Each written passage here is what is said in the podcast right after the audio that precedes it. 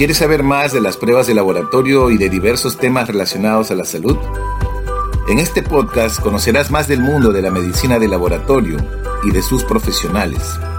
¿Deseas unirte a esta comunidad de habla hispana? Soy Luis Figueroa y mi visión es que te sumerjas al conocimiento científico de la medicina de laboratorio. Bienvenido a mi podcast. Disfrútalo.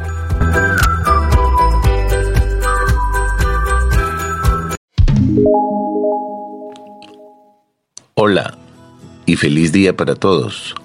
Soy Luis Figueroa y los estaré acompañando con la mejor información sobre medicina de laboratorio.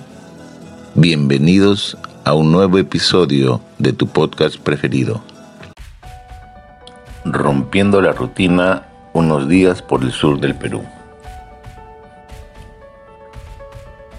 En la famosa película titulada Atrapado en el Tiempo, uno puede encontrarse atrapado en un ciclo de tiempo repitiendo el mismo día una y otra vez, como nuestra rutina, día tras día. Casa, trabajo, casa. Para salir de este bucle tenemos una opción y es romper con esta rutina. Así te recargas y tomas una pausa necesaria para oxigenar tu cuerpo y mente. Y qué mejor al lado de las personas que más amas, tu familia. En este artículo narraré una breve historia de mi experiencia por el sur del Perú con los mejores anfitriones que pude tener en esta travesía. Amanecimos en la ciudad de Juliaca, departamento de Puno, y un traslado al majestuoso lago Titicaca hasta el puerto de la ciudad de Capachica nos esperaba nuestro primer anfitrión, el señor Gerardo, para llevarnos a su casa en la paradisíaca isla de Amantaní. Esta isla tiene una superficie de, promedio 9 kilómetros, siendo la mayor isla de la parte peruana del lago, con una altura máxima de 4.150 metros sobre el nivel del mar y una población promedio de 400 familias. En su casa nos esperaban acogedoras instalaciones con habitaciones cálidas y un almuerzo delicioso con un plato típico tradicional que es una trucha fresca. Por la tarde, subimos a uno de los dos cerros tutelares de la isla, denominados centros ceremoniales. En este caso, subimos al Cerro Pachatata. Un ascenso intenso con mi esposa e hijas. Al llegar a la cima, pedimos tres deseos alrededor del templo preinca. Aquí se puede apreciar andenes antiguos construidos en tiempos precolombinos con una vista increíble del lago y rodeado de bellos paisajes andinos. Por la noche, Después de una deleitable cena, Gerardo y su esposa Alejandra prendieron una fogata con maderos de eucalipto y nos vistieron con trajes típicos de la isla, disfrutando del calor y de una conversación amena, hablando de las costumbres, sus anhelos y proyectos futuros, enfrentando en este caso el impacto de la pandemia en la isla. Al día siguiente, contemplamos el amanecer en la isla y después de un desayuno y unas fotos en la plaza local, retornamos a Juliaca en una embarcación para continuar con nuestro viaje. Esa noche descansamos en Juliaca y temprano partimos a Puno, donde mi segundo anfitrión, el señor Percival, nos orientó sobre el alojamiento en esta bella ciudad antiplánica y nos preparó algunos tours. Esa tarde, por ejemplo, fuimos a Siyustani, que es un complejo funerario en el que se puede ver una serie de impresionantes tumbas pertenecientes a la cultura Koya, que se desarrollaron en la parte norte de la península del lago Humayo, a 33 kilómetros de la ciudad de Puno.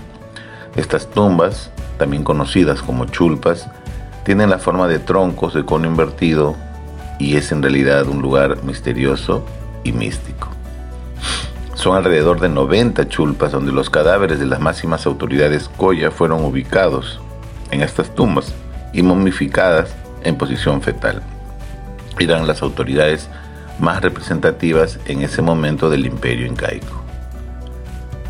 Por la tarde ya al retornar a la ciudad, en plena calle Lima, en Puno, en el cercado nos recibieron una agrupación de sicuri, con sus danzantes, adornando la noche de la víspera de las fiestas patrias, celebración que se trasladó al Parque Pino, donde se encuentra la Virgen de la Candelaria, patrona de Puno, capital folclórica del Perú y de América.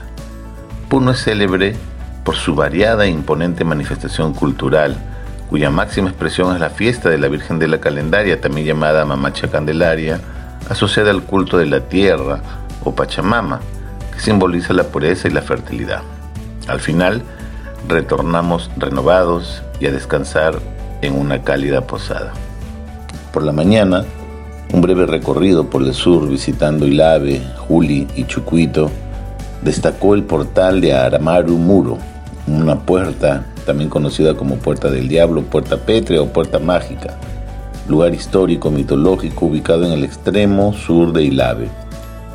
Cuenta la leyenda que hace 450 años un sacerdote inca huía de los españoles y logró esconderse en las montañas para guardar el disco de oro, que habría sido una creación de los dioses con el objeto de sanar a enfermos y para la iniciación de los chamanes o sacerdotes. Este sacerdote tenía conocimiento de la existencia de esta puerta misteriosa y la atravesó con el disco de oro en mano y nunca más retornó. En realidad es un lugar místico al mediodía, una pequeña embarcación nos transportaba por el lago Titicaca a las maravillosas islas flotantes de los Suros, un conjunto de 80 islas construidas de totora, planta acuática que es tejida y tendida sobre otra capa de la misma para construir la superficie de cada isla. Aquí, nuestro nuevo anfitrión, el señor Vidal, nos lleva a su isla para pasar una noche inolvidable con la armonía de los paisajes en el encantador lago. Un atardecer y un bello amanecer en este lugar generan muchas reflexiones sobre la madre naturaleza y la belleza en su esencia, en su ambiente natural y genuino y lejos de la selva de cemento citadina a la cual estamos acostumbrados. Al día siguiente, un recorrido por las islas en su embarcación nos permitió conocer más sobre sus usos y costumbres en los habitantes de este conglomerado de islas. Al mediodía, retornamos a la ciudad de Puno para viajar a la ciudad de Desaguadero al sur, donde realizaríamos nuestras últimas incursiones con un recorrido final por las ciudades de Queyuyo, Pisacoma y Vilcayamas abajo, recorriendo sus tierras y siempre disfrutando del envolvente paisaje altiplánico, además del inolvidable ojo de agua natural de las alturas de Huancaruna. Rompe tu rutina Conoce más nuestro Perú y disfruta de su biodiversidad, naturaleza y paisajes encantadores. No permita ser atrapado en un bucle del tiempo. Anímate y viaja con tu familia. Gracias. Hasta aquí llegamos con este episodio. Feliz fin de semana para todos. Cuídense y bendiciones para todos. No olvides que el hombre nunca sabe lo que es capaz hasta que lo intenta. Gracias. Gracias por escucharme y te invito a que continúes siguiendo los episodios en mi podcast. Nos vemos hasta un próximo episodio. Cuídate.